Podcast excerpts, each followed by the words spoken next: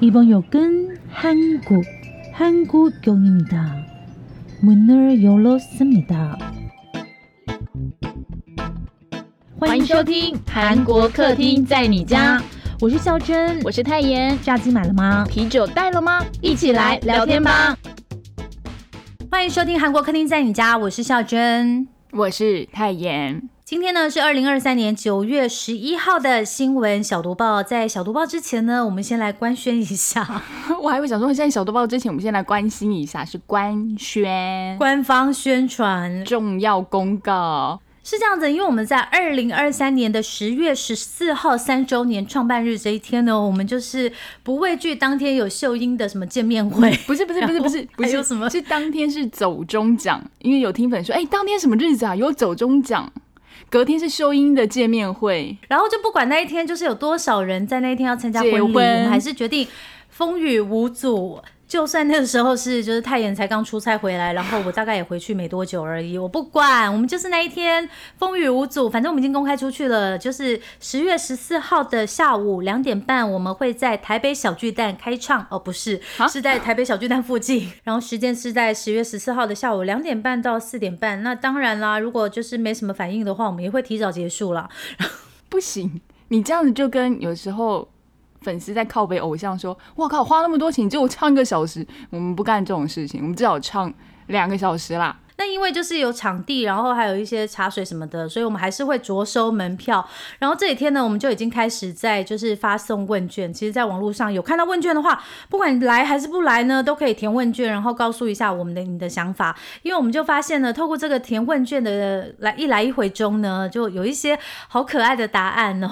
我们这个问卷呢是在脸书公布的嘛，好像是星期二的时候才公布。可是呢，没想到有人在星期一，就是新闻小读报上架的时候，就非常非常的。细心已经看到这个问卷的表格，然后抢头香了。哎，我真的认真怀疑你也是帮我们抖内的其中一位听粉，可是好可惜哦，你不能来。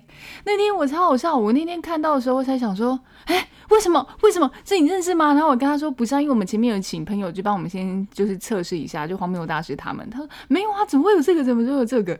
为什么这是？丢去哪里？就是想说通灵是不是？就是吓死我们两个，你知道吗？一大早震惊到。他说：“我是个爸爸，在南部很喜欢听我们有活力的声音的时候，同时做家事。虽然不能到场，但很想去。喜欢我们的节目，加油！天哪，你是个好爸爸，你会做家事，你是个好老公。我直接 hashtag 是不是放错重点了？我目前觉得最可爱的是有一位这个神奈川宋仲基。”哎，像你们现在都怎样？地名加上一个韩国明星，是不是？哎，他们很会，哎，你们很很好，很好，有完全有 follow 到我们的 style。我们神奈川宋仲基说呢，很想参加，可是住在日本，无法瞬间移动来回台湾，可以加开海外场吗？我是想说，哎，如果我们到日本去开，是只有你吗？那？请问你要赞助食宿机票吗？怎么可能呢？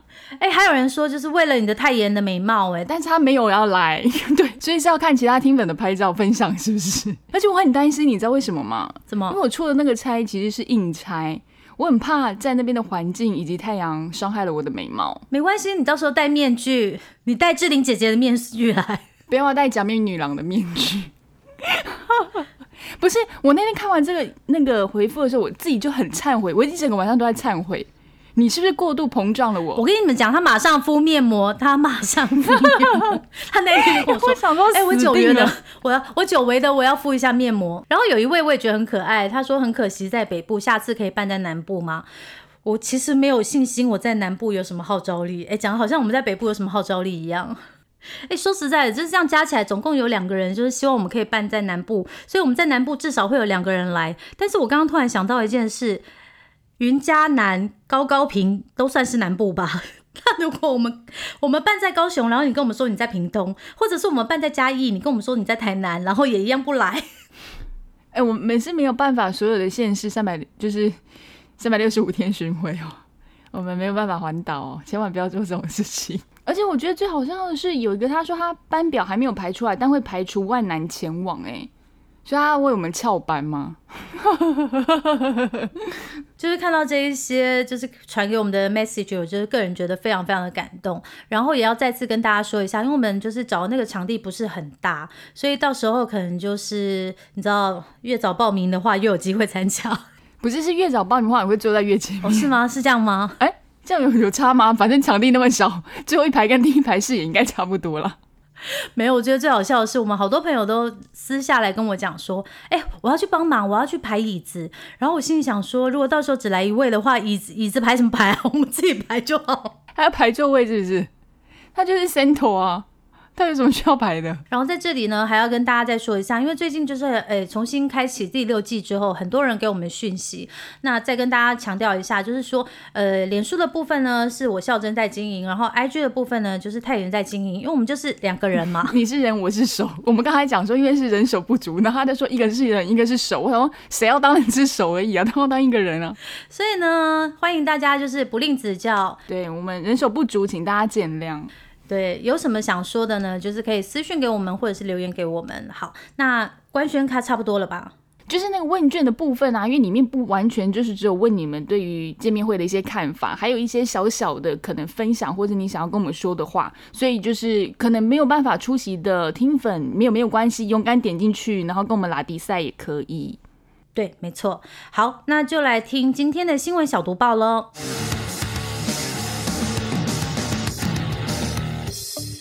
新闻小毒棒，不能错过的韩国大小事。韩国又传老师轻生，管教调皮学生却被告虐童。上周一，在九月四号的时候呢，韩国的老师们呢，为了维护教职人员的权益呢，他们才集体走上街头罢工哦。没想到呢，当时参加罢工的一位大田的国小老师呢，在上周五九月八号的时候，非常遗憾的他自己结束了生命哦。这已经是近期韩国第三位走上绝路的老师。这位大田的老师呢，在二零一九年的时候呢，被家长告上法院，然后他压力也很大。当时呢，为什么这个老师会被告呢？是这样的，因为当时呢，他班上有四位行为不良、很爱调皮捣蛋的学生，然后常常在上课的时候就是会干扰老师上课，或者是干扰同学上课。其中呢，有一次呢，有一个学生呢，然后他还殴打同学，然后大田的这位老师呢，就把他叫到这个校长室来，就是管教他啦。没想到隔天家长就跑来学校找老师、哎，说，哎，你怎么让我的小孩这么难堪跟丢脸呐？甚至呢，还用这个虐童的嫌疑呢，向警察提告，真的是非常非常的严重哦。那虽然后来呢，法院判这个老师无罪，然后也就是还他清白，可是呢，这个老师的噩梦还没有结束。呃，你知道他这个噩梦都一直持续到这个学生毕业之前，所以长达了四年吧。甚至在新冠肺炎的这个防疫的其中呢，老师要这些学生戴口罩，都被家长申诉。哎。甚至因为他就住在这个学校的附近，为了避开这些恶意投诉的家长啊，他还要绕路到很远很远的超市。我觉得光看这些事情就觉得好痛苦。那当然不是全部的家长都这样啦，但是确实在这个少子化的年代，我觉得恐龙家长真的蛮多的。像先前几周呢，其实首尔呢已经发生了好几周的抗议哦，就是为了维护这个教权哦。那 BBC 呢就有采访到好几位老师，我觉得他们说的故事都好可怕。有一位老师说，他在拒绝了家长要求老师每天早上打电话叫醒他自己孩子的请求之后，他就收到了投诉。你不会觉得很扯吗？叫小朋友起床上课不是你的工作吗？你怎么会叫老师做这件事？你以为我是饭店 morning call 哦？是好荒谬。另外呢，又有一位老师呢，因为班上有一个男学生，他用剪刀割伤同学，然后这个老师呢，只是从这个男孩的身上拿走这个学生之前收到的这个奖励贴纸，可能就是那种好宝宝章，然后马上就被这个学童的家长举报他精神虐待。我觉得。我觉得 韩国这些案子真的好可怕。如果是我的话，我可能会想一想，我要不要在韩国教书。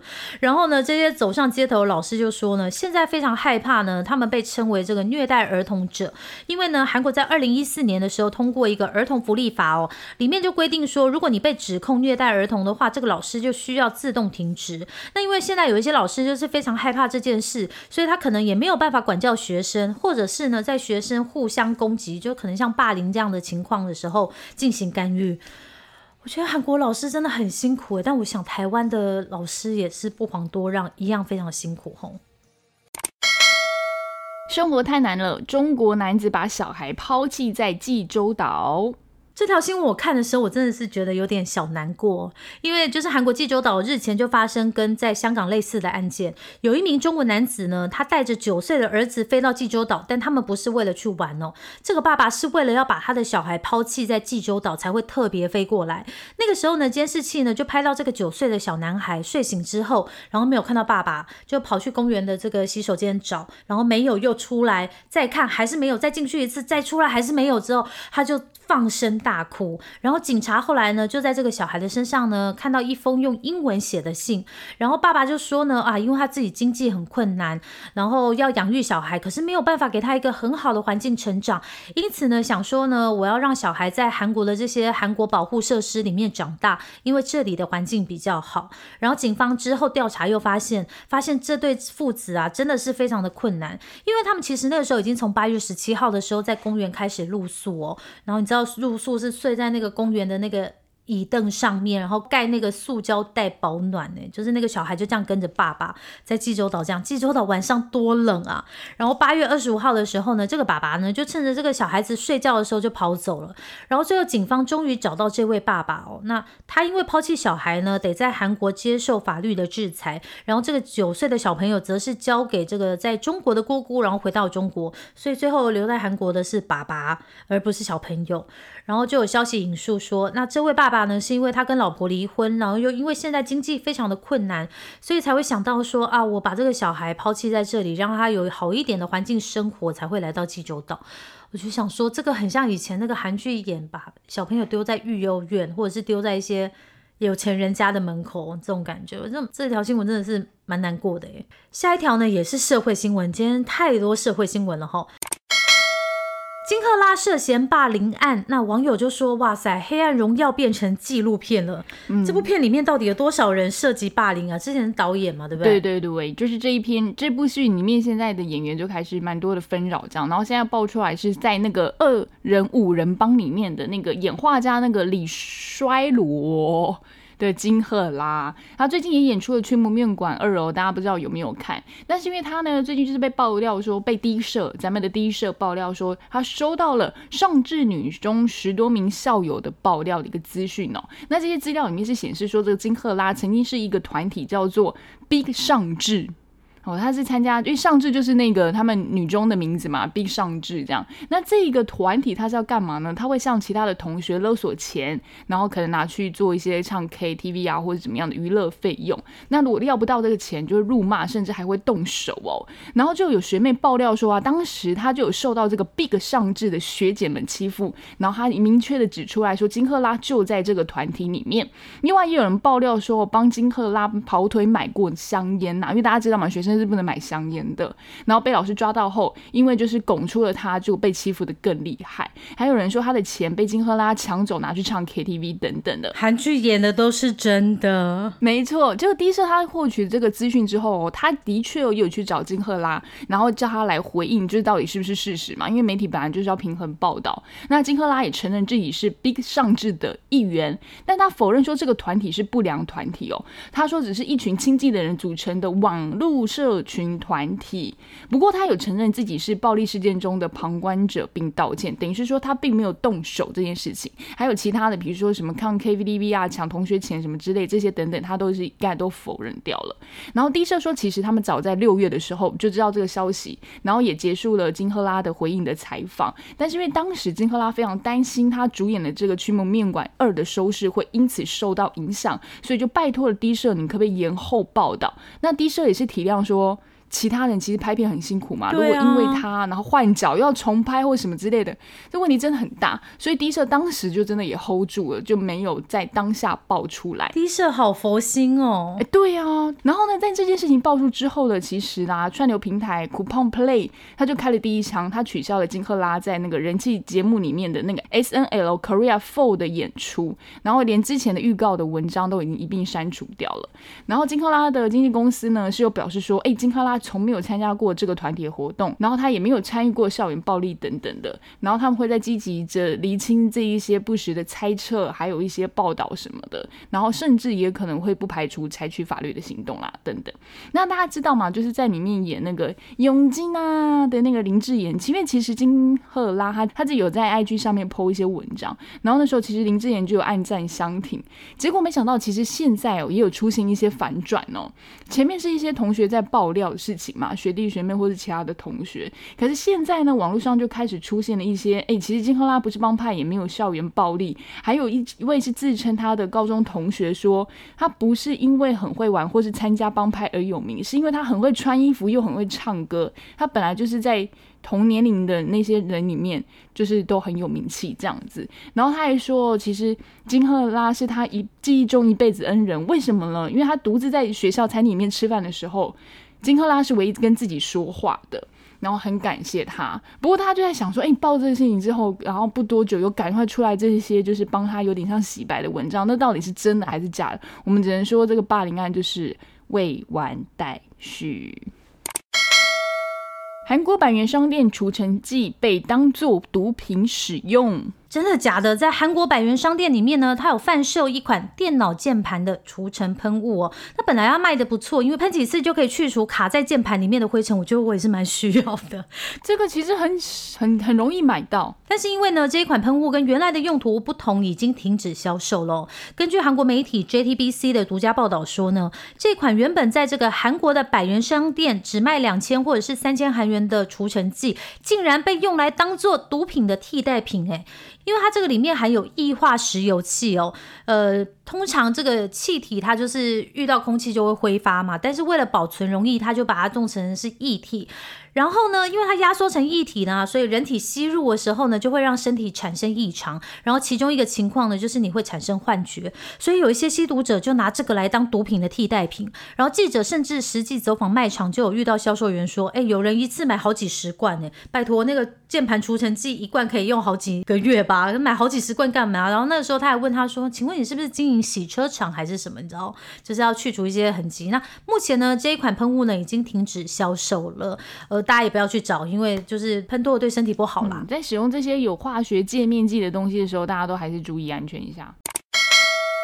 华为新手机拆机，SK 海力士晶片在里面。虾米，哎，你们知道这个消息出来的时候，SK 海力士真的吓到吃手手，哎，股价大跌，然后官方马上出来说，哎，没有没有没有没有，在美国发布禁令之后，我们没有卖晶片给华为啦，哇，真的是差死。这个新闻是怎么一回事呢？中国手机品牌业者华为呢，之前都发表了他们的新手机 Mate 六十 Pro，那这让大家都很好奇，华为到底怎么突破美国禁令，做出晶片，然后生产手机啊？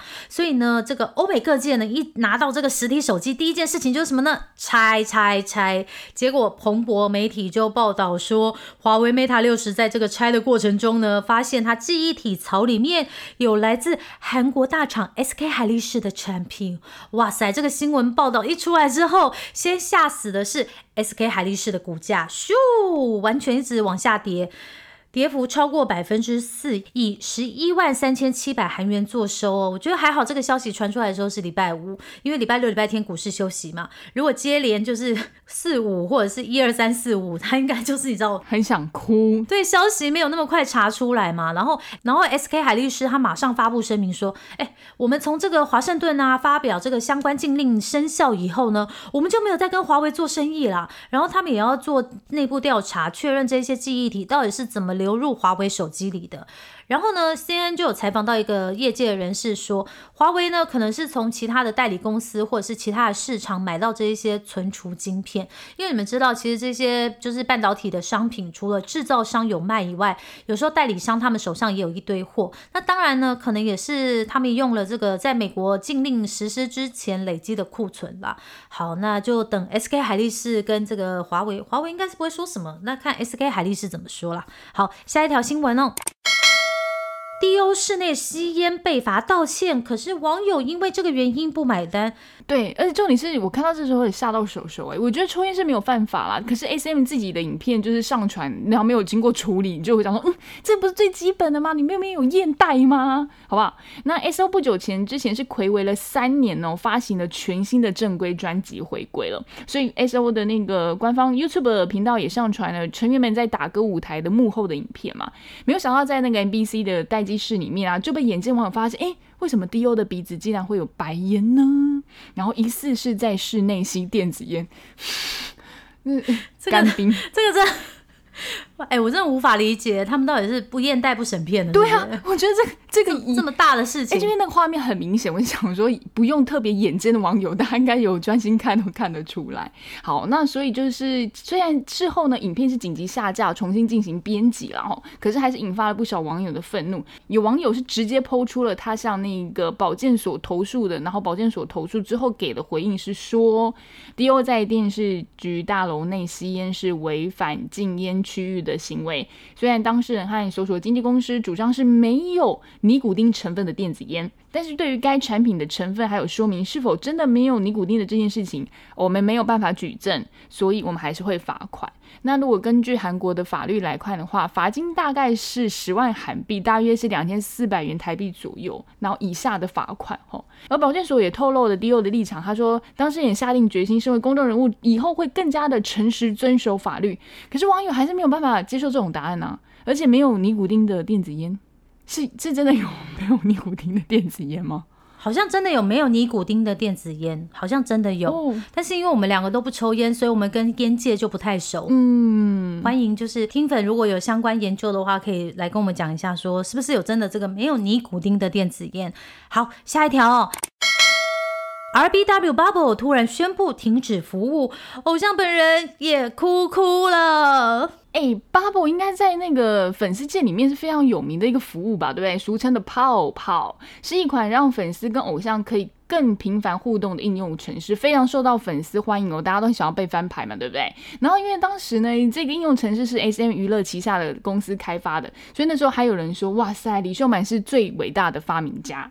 还有就是说，其实 S M 的代表作是 Bubble 这一个城市啦。那除了 S M 娱乐本身自己的艺人使用之外，其实各大的经纪公司也有纷纷加入使用，像 J Y P 啊，然后 Jellyfish 都有。但是去年十二月底的时候，F N C 结束了这个 Bubble Bubble 的服务之后，哎，现在 RBW 的服务也要终止了。他们有通知用户呢，会在十月十三号正式关闭，也就是我们见面会之前啦。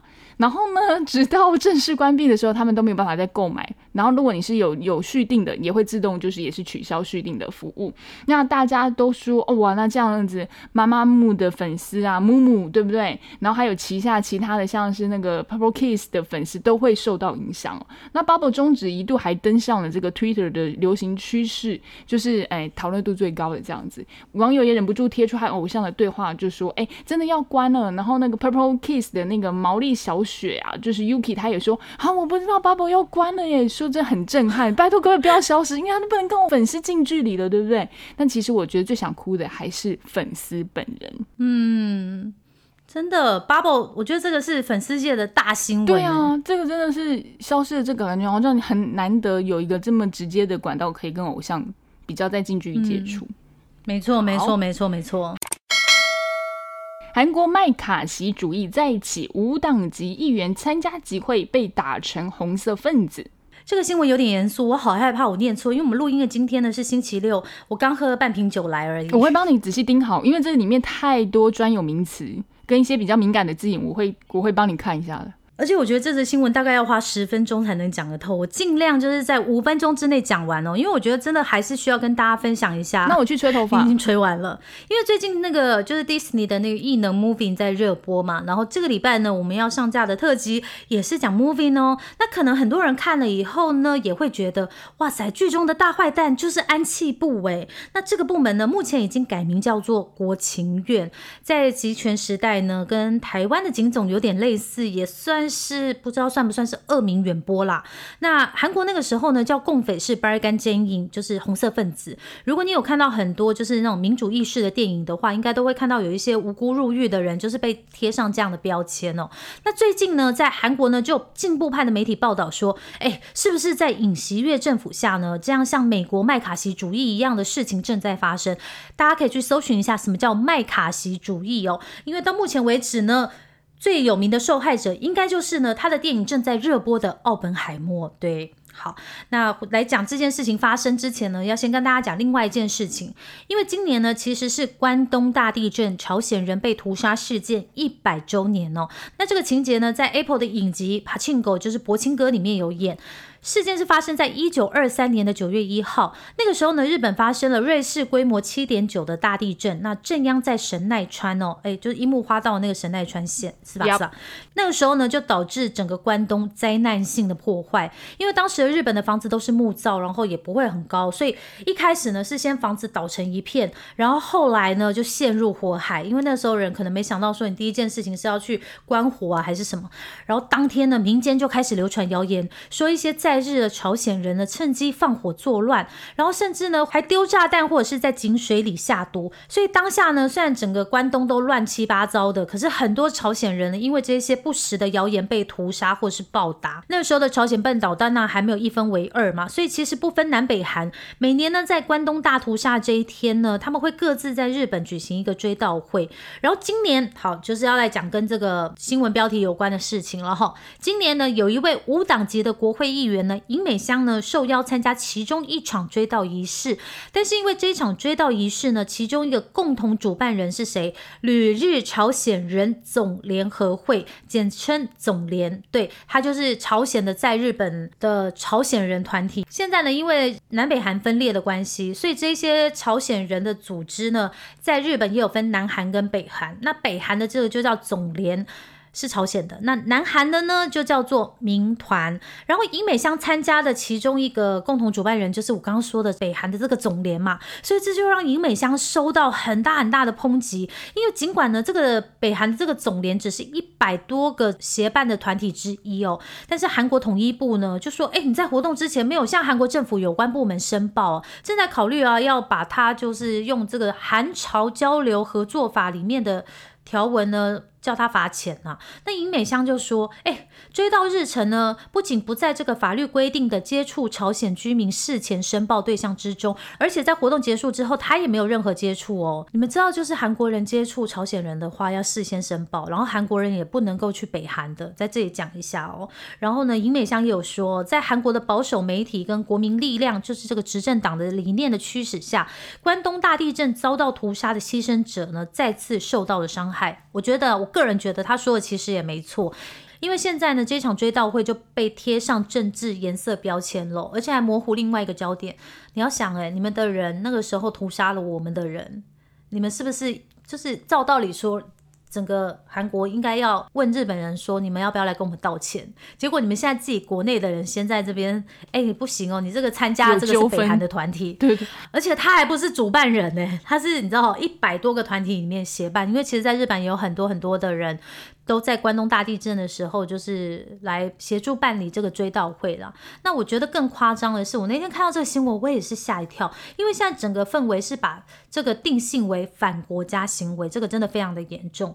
因为呢，另外一场就是在这个韩国执政党主席金启炫哦，他在参加叫做朝鲜间谍工作跟对共调查权移交检查的政策研讨会上就说了，根据朝鲜间谍工作呢，反韩国政府示威的活动正在进行哦。他说呢，像这个驻韩美军撤离啊，或者是反对部署萨德啊，或者是取消韩美同盟、停止韩美军事演习这一些啊，经过深入了解之后呢，让人不得不怀疑呢，都是朝鲜下达的指令。对，然后我觉得更更那个的是，其实先前呢，韩国国家情报院呢，在九月四号的时候，在那个国会情报委员会上就有说，哎，朝鲜向韩国反政府势力呢，下达了反对福岛核污水排海活动的指令。哎，我就想说，中国也有很多这样的活动，哎，那他。他们也是就是朝鲜人去指导他们的嘛？你不觉得这这很扯吗？然后负责主办这一场研讨会的政策委员会议长朴大初，我觉得他更扯。他说呢，如果朝鲜呢下达就是北韩下达紧急指令，要求反对这个日本核废水的斗争，然后地点设在这个日本驻韩国大使馆在光化门附近哦，然后就会有相应的地点出现反对污水的这个集会，就是说他们说，哎，这些都是朝鲜先下达指令，然后让这些指令出现在光化门，然后他这个时候又说。所以像是那个时候，就是梨泰院惨事的时候，有些人就是抗议啊、签名活动啊这些，然后把一些那个什么“国将不国，国民要死了”这些口号变成是那个横幅的抗议横幅的时候呢，其实呢，哎。会不会也是就是哎这些间谍下出来的指令？但是呢，一样的朴大初并没有说哎你为什么会觉得这些活动都是由朝鲜下达指令的？那就有这个韩国进步派媒体就评论说，其实这样的言论非常恐怖。你这样是不是把就是所有的这些民间不满的声音全部都把它定调为反国家行为？要知道，就算以前李明博时代跟朴槿惠时代那么多抗议，他们都不敢这么做。就是这个新闻，我真的很想跟大家分享，因为我觉得真的。太扯了！千万以前的这种、这种、这种麦卡锡主义不要再重来，这真的很可怕。朝鲜公开战术核潜艇可发射十枚潜射导弹。哎，这新闻之前我先跟大家分享，前阵子我做了一个奇怪的梦，我是不是还没跟他们讲过？对不对？我马上我真的是快疯掉。他那天跟我讲的时候，我想说他为什么睡觉前那么忧国忧民呢？我说，我就说我梦见我去北韩留学，然后就是在学校图书馆里面看到那个，你知道北韩的那个报纸叫《劳动新闻》嘛，然后头版头条是说普丁的老婆因为身患绝症来，然后去台湾治疗成功，然后台湾就是从此一举成名，因为他们救了普丁的老婆。然后 我就觉得，我就觉得我不懂，而且那个梦境里还有特写，我背了一个名牌包包，就是我我干嘛背那个包包去北韩留学啊？我不懂哎。哎，会不会以后有一天这个事情真的就是成真啊？好，总而言之呢，那天早上起来呢，我朋友就跟我讲说，哎，你这是不是预知梦啊？因为今天就是国际媒体报道说，金小胖要去找普丁喽。哎，反正应该不是这个样子啦。好啦，那再回来刚刚这个，好啦，那之前就有说哈，朝鲜说呢，他们已经完成了具备在水中对韩国整个韩国，甚至可能可以打击到远到这个在日本的呃驻日美军基地进行突袭核打击能力的潜水艇哦，哇，真的是蛮厉害的哦。然后小胖呢那一天呢，他就说这个第一艘战术核攻击潜艇呢叫做什么呢？金君玉英雄舰，哇，真的是非常难念哦。那小胖呢就在这一艘舰艇。下水仪式上说，海军的核武装化是不容拖延、不容迟缓的时代议题哦。然后他还强调说，哎，我们要引进更先进的动力体系。然后他就公布了不久之后呢，要建造核动力潜艇的计划。然后呢，海美情报当局就认为啦，在九月十号，也就星期一这一天到十三号这中间呢。小胖呢要跟这个俄罗斯总统普京呢在俄国的海参崴哦会面讨论军售，然后那个时候呢小胖可能会要求说，哎，你要给我这个小型核反应堆这一些核动力潜艇的相关核心技术。终于严肃的新闻都听完了，接下来分享两个有趣的消息。第一个是哇，真的等好久哦，奇幻浪漫喜剧《犬系恋人》下个月即将开播。哎，这一对真的是超高颜值组合哦！它是由 MBC 人气漫画改编的新剧，叫《犬系恋人》。哎，首播预告也公开了哦哈！我跟你讲，这个真的是他们说啊，是会让人忍不住幸福微笑的作品即将要诞生了。那这个《犬系恋人》是改编自同名网络漫画。然后呢，讲述的是女主角是一个高中老师，她叫海娜。就她某一天喝醉酒的时候，哎，不小心就亲了她的同事，叫做陈淑媛。结果这一亲吻启动了家族的诅咒，让她在凌晨的时候就变成了小狗。好，我也是觉得这些剧情真的蛮特别的哦。好，那你要变成小狗，你要变回人呐，对不对？变回来的方法就是你要再亲一次你的这个同事，也就是男主角陈淑媛。所以我想这个剧里面应该会只亲来亲去吧。那但没有想到呢，这个陈淑媛啊，就是这个男主角哦，他很闷骚又很害羞，而且还非常怕狗哦。所以呢，这个海娜呢，那个女主角就要想办法，要怎么样可以拉近跟男主角的距离。那我们刚刚讲的这个男主角跟女主角分别是谁演的呢？男主角就是咱们。的脸蛋天才车银优啦，吼，他演的是高中数学老师，跟女主角是同事啦。然后呢，这个女主角是谁呢？这个韩海娜是蒲圭英演的。蒲圭是谁？大家知道吗？绝世网红里面的女主角哦。所以我说这一出真的是高颜值组合，没有错吧？好，那大家就期待一下，它将在下个月，也就是十月十一号的晚上九点会进行首播。我相信大家很快就可以再看到了。今天呢，新闻小读报最后呢，我觉得有一个很可爱小消息，一定要跟大家分享哦。哎，你们知道吗？前阵子这个韩国乐天超市变身为美术超市，我觉得这个 idea 真的超棒的。艺术就在你的生活之中。如果你去逛个超市，现在可以买花、买生鲜食品，以后可能就是可以。哦，我上次买了一幅画，哦，在哪？在哪？哪个美术馆还是展览厅啊？哦，不是啊，我们家巷口超市。我觉得这好像也不错哦。然后这个活动你们刚刚听到了，在九月九号就已经结束了，但是没有关系，因为这个活动的反应呢很好，所以好像呢之后会再次举办。然后到时候如果我没有看到消息的话，再跟大家说。好，以上就是今天的新闻小读报，因为今天消息真的非常的多，那我们就说到这里了，拜拜。